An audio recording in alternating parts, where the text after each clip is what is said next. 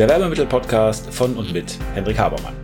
Der Podcast für alle, die bei der Auswahl und beim Einsatz von Werbemitteln alles richtig machen wollen. Hier erfährst du alles von der Kreation und Gestaltung eines wirksamen Artikels über die Produktion bis hin zum erfolgreichen Einsatz. Bist du bereit? Dann stell alle deine Sinne jetzt auf Empfang. Hello everyone, Henrik Habermann hier, Werbemittel-Podcast-Zeit. Freue mich, dass ihr dabei seid. Wie immer freue ich mich natürlich sehr, dass ihr dabei seid. Wir möchten heute ein bisschen über Brandbooks bzw. CI-Guidelines sprechen. Wir kriegen ja von manchen Kunden ganze Bücher, wie wir das, was wir tun, denn überhaupt dürfen. Nämlich, wie wir das Logo von denen irgendwie auf den Artikel bringen. Das ist ja das, was wir meistens machen. Es gibt ja drei Branchen im Großen und Ganzen, die nicht ihr eigenes Logo auf Artikel machen, sondern das Logo der anderen. Das sind die Druckereien, das sind die Werbetechniker, die machen zum Beispiel Schilder und das sind die Werbemittelleute oder Merchandise-Produzenten, Promotion-Leute, so wie wir die ja eben das Logo von unserem Kunden auf das Merchandise, Haptical, Promotion, ähm, Material machen etc. Und das Interessante ist, ich glaube, es gibt ein etwas anderes Verhältnis von den Kunden zu unseren Produkten als zu anderen Produkten, die sie einkaufen. Nämlich, dass man unser Produkt von vornherein also das, was wir machen, von vornherein als irgendwie ähm, ein bisschen mehr Eigentum oder ein bisschen mehr Identität ansieht. Und zwar, weil da der eigene Name drauf ist. Ich kann mich erinnern, dass man äh, mir mal beigebracht hat in Verkaufsschulungen, dass ich immer den Namen der anderen Leute sagen sollen, weil dieser Klang für uns unterbewusst so wahnsinnig wichtig ist. Und äh, ein Psychologe hat mir mal gesagt, er hat gesagt, in Auseinandersetzungen, wenn einer ähm, nicht aufhört, dann sagen sie einfach nur den Namen von denen. Das ist bei uns so unterbewusst drin, weil unsere Eltern uns auch immer bei unseren Namen gerufen haben und besonders dann, wenn wir irgendwas Blödes gemacht haben, dann werden ja auch nicht mehr die Spitznamen, sondern die richtigen Namen verwendet oder die vollen Namen verwendet ähm, dann ist es so, dann gucken wir eben sehr genau hin. Dann geht es immer um das Thema Identität etc. Also äh, ich glaube, dass die Leute äh, bei uns eben ganz genau hinschauen und dann eben auch gucken, ist der Name richtig, darf der Name so dargestellt werden und so weiter. Das heißt, wir sind jemand, der ein bisschen mehr Identität schafft und das ist ja auch Ziel von dem, was wir tun. Wir wollen ja Wirkung schaffen und wir wollen ja vor allen Dingen auch gucken, dass jemand so dargestellt wird, dass also jemand mit Signalen nach außen geht, die eben dem entsprechen, was er ist. Ähm, Im Grunde genommen geht es ja bei uns ein wenig um das Thema Wahrhaftigkeit. Und in diesem Zusammenhang ist es eben so, dass man gut daran tut, und da werden wir ein bisschen drüber sprechen, wenn man irgendwie ein bisschen Eindeutigkeit schafft, wenn man eindeutige Vorgaben macht, wenn man, äh, um die Kommunikation zu vereinheitlichen und um eben seine Ziele zu erreichen, ein paar Vorgaben dazu macht. Wenn man also etwas anders, anders formuliert sagt, was sind die Elemente der Kommunikation, die eingesetzt werden können, was sind die Bausteine, mit denen wir arbeiten? Und wie dürfen die eingesetzt werden, wie sollen sie eingesetzt werden? Und vielleicht noch ein bisschen als Überbau, was ist eigentlich die Strategie? Wozu macht man das eigentlich? Also wenn man auf der einen Seite die Strategie, wozu soll das führen? Was, was haben wir eigentlich vor? Mit der Taktik, ganz konkret, wie soll das gemacht werden, wenn man das ein wenig organisiert? Und wie immer beim Organisieren ähm, geht es ja darum, auch Regeln zu schaffen, damit sich jeder daran halten kann. Und dann spricht man, wenn es um eine Darstellung geht, eben von Corporate, Corporate Identity oder von Corporate Design. Ich habe mal, weil es ja eben bei uns um Multisensuales, um äh, Werbemittel geht und weil es darum geht, dass wir das Multisensual immer mal zusammenbringen. Gedacht, ein geiler Name wäre, wenn man irgendwie nicht Corporate Design oder Corporate äh, Visibility oder wie auch immer, weil das ja immer so auf einen Sinn geht, wenn man mal über Corporate Senses spricht weil es ja darum geht, dass wir alle Sinne auf eins ausrichten. Fand die Idee so super, dass ich mir direkt die Seite schützen wollte und dann gesehen habe, ha, hat schon jemand gemacht, gibt eine Agentur mit dem Namen. Also cool drauf, die Jungs, kenne ich zwar nicht, aber was sie da vorhatten, wenn sie denn auch diesem, diesem Trend oder dieser Idee äh, gefolgt sind, die ich im Kopf hatte, dann ähm, coole Sache, leider meine Internetseite. Ähm, aber ja, worum geht's? Also es geht darum, dass bei Brandbooks, Markenbüchern, CI-Guidelines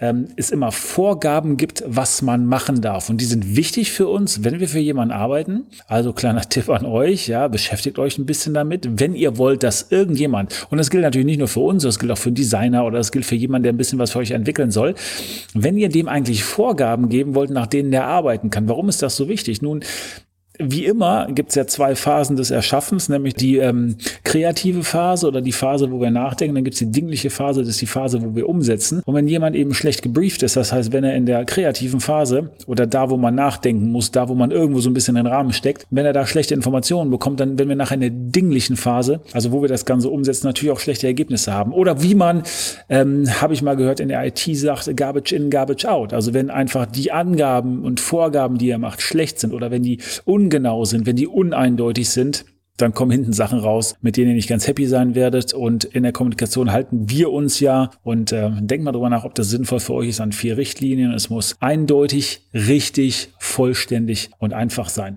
Jetzt kann man bei Vorgaben, die man jemandem anderen macht und wenn es auch darum geht, insgesamt ein Erscheinungsbild zu erstellen, nicht immer unbedingt vollständig sein, aber gebt euch bitte auch vor allen Dingen in eurem Interesse ein bisschen Mühe, dass ihr jemandem erklärt, worum es geht. So, worum geht's denn? Was haben denn diese CI-Richtlinien ähm, oder was sollten sie zumindest immer haben? Ne? Im Grunde genommen fängt es mit drei ganz fundamentalen Prinzipien an, eigentlich immer enthalten sind und das ist auch das Mindeste, äh, wo sich jemand äh, zu Gedanken machen sollte, auch wenn er eben nur ein Handwerksbetrieb ist oder wenn er überhaupt keinen Mitarbeiter hat oder wenn er kaum was, was hat. Ähm, und da ist unser Appell, mach dir Gedanken um dein Logo. Wie soll das Logo aussehen?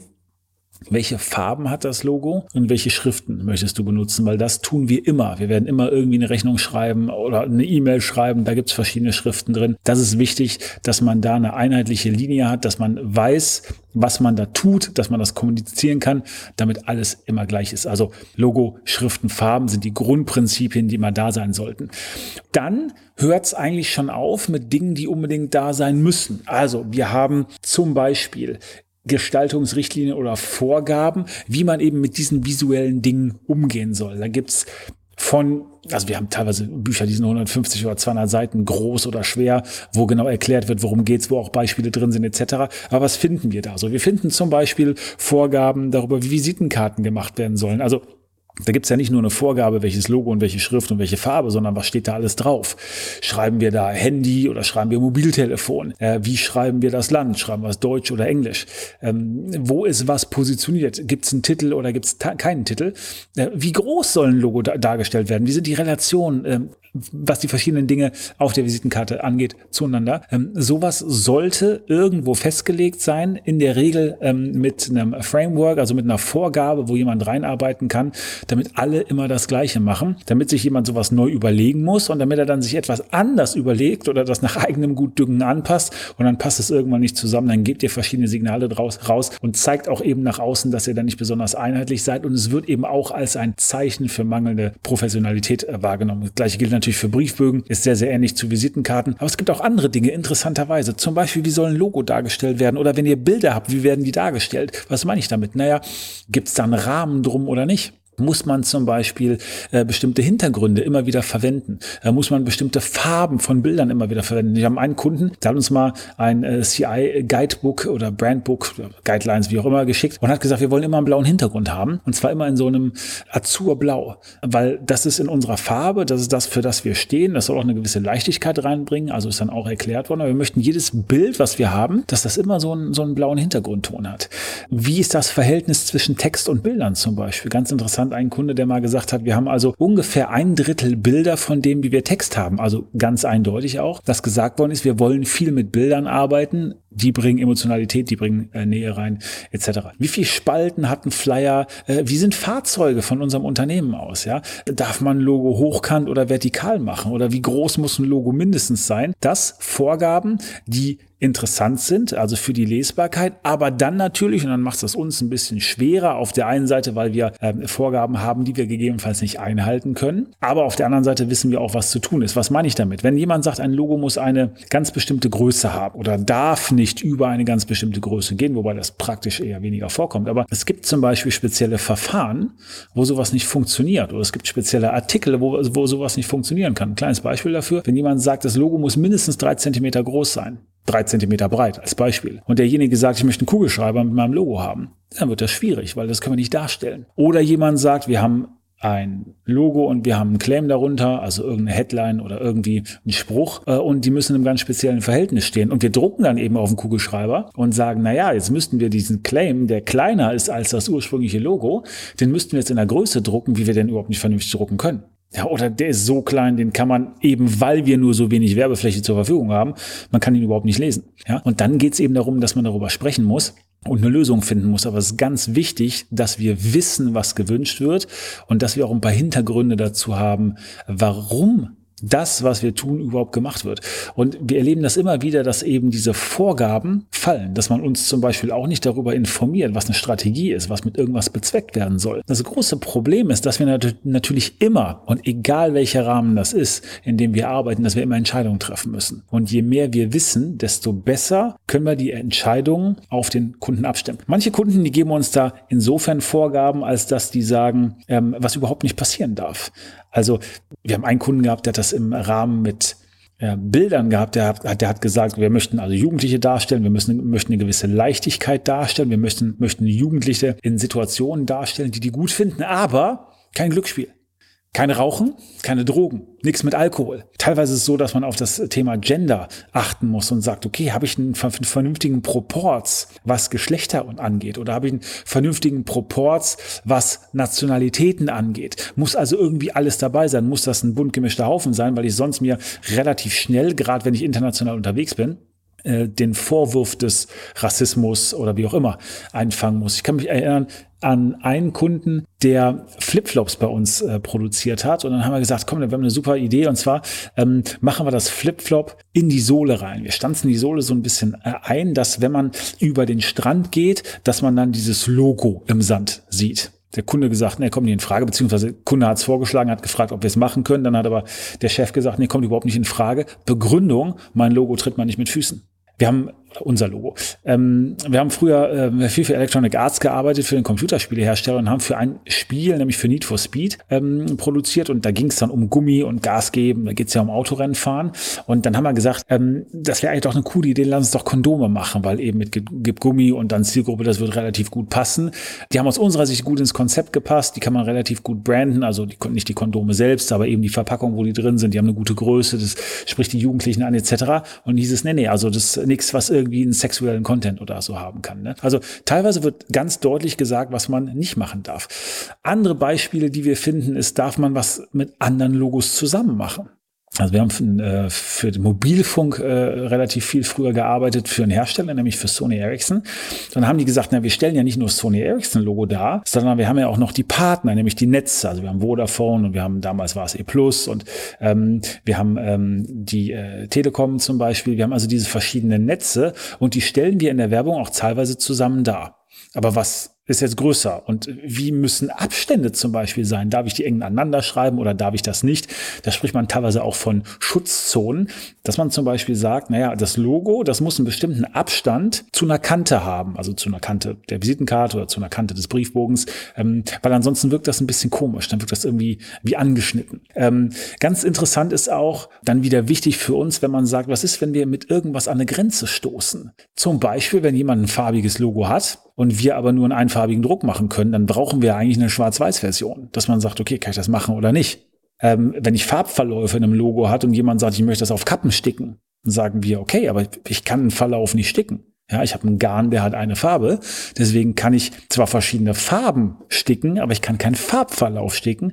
Wie gehen wir damit um? Ja, also ganz, ganz wichtiger Punkt, sich um diese Dinge zu kümmern. Und äh, viele gehen auch hin und sagen, wir haben in unseren Guidelines eben auch diese schwammigen Sachen, damit hoffentlich jemand ein bisschen was damit anfangen kann. Also wir schreiben, was wir für eine Persönlichkeit sind. Wir definieren vielleicht unseren Zielkunden, unseren Avatar, damit jemand sieht, auf wen wir abzielen, neudeutsch, äh, wen wir targetieren. Manche schreiben ihre Werte rein oder schreiben ihre Vision rein, damit einfach der, der produzieren soll und für die sind diese Brandbooks ja gemacht. Ähm, das können interne oder externe sein. Also wir sind ja in der Regel ein externer, wenn wir für jemanden arbeiten. Aber auch die internen, die Marketingabteilung, die macht das ja auch für die eigenen Leute, damit die wissen, was man machen darf. Ähm, also ähm, das wird auch teilweise reingepackt, damit sich alle eine etwas bessere Vorstellung davon machen können. Und wir haben sowas auch. Also wir haben natürlich für uns auch bestimmte Dinge definiert. Welchen Schrifttyp nehmen wir immer? Welche Farbe nach Pantone benutzen wir? Aber wir haben zum Beispiel bei uns auch eine, eine gewisse, in einem sehr, sehr kleinen Rahmen, Art von Sprache definiert. Also es gibt bei uns Worte, die möchte ich nicht, dass die benutzt werden.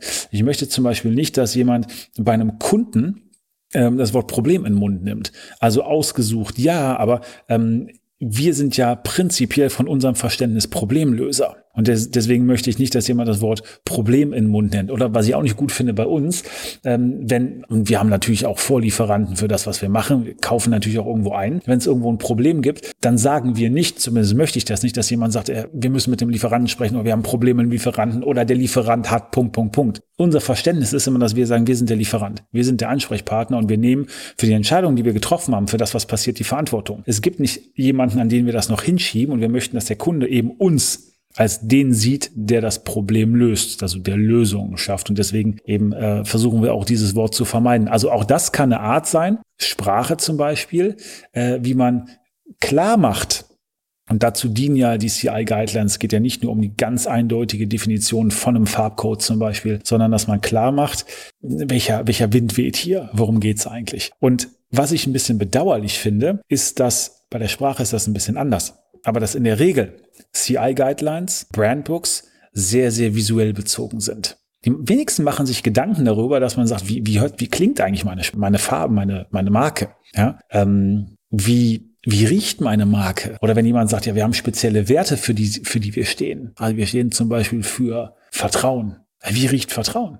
Wie riecht Lebendigkeit? Wenn ihr die Folgen gehört habt, die wir ähm, in der Vergangenheit aufgenommen haben bis jetzt, wenn ihr ein treuer Hörer seid und falls ihr das nicht seid, dann abonniert das bitte, damit ihr nämlich nichts mehr verpasst dann wisst ihr, dass es natürlich schon gewisse Zuordnungen gibt und wir diese Zuordnung auch machen können.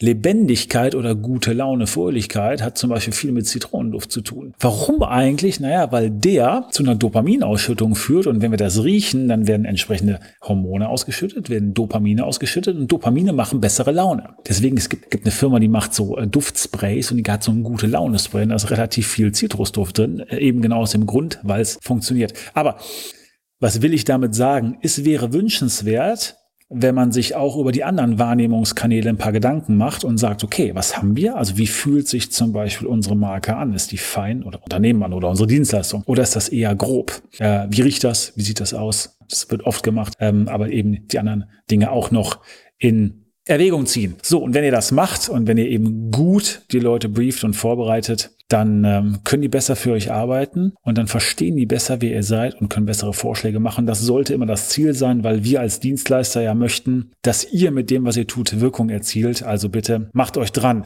Was solltet ihr mindestens haben? Ich fasse es nochmal zusammen. Ihr solltet eine Vorstellung über euer Logo haben. Habt das Logo bitte in verschiedenen ähm, Typen. Also das meine ich damit, äh, verschiedene Formate. Also immer ganz gut ist, wenn ihr Vektordateien habt. Ähm, definiert bitte die Farben, die ihr drin haben wollt. Definiert die Schriftzüge.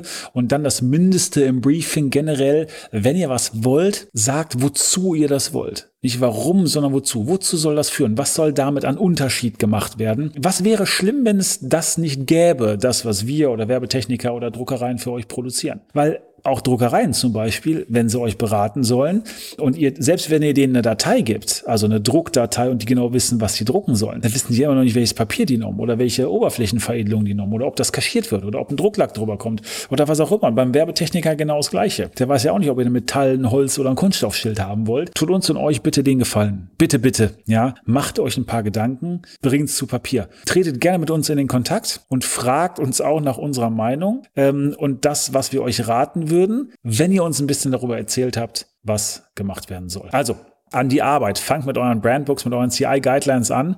Macht euch dazu Gedanken, ihr werdet sowieso brauchen. Jetzt habt ihr ein bisschen was zu tun. Abonniert den Podcast, gebt ihm fünf Sterne, wenn es euch gefallen hat, empfiehlt ihn drei Freunden weiter und scrollt mal ein bisschen durch die alten Folgen und guckt mal noch was an, äh, an und schaut mal, guckt mal, was an interessanten Sachen für euch dabei sein kann.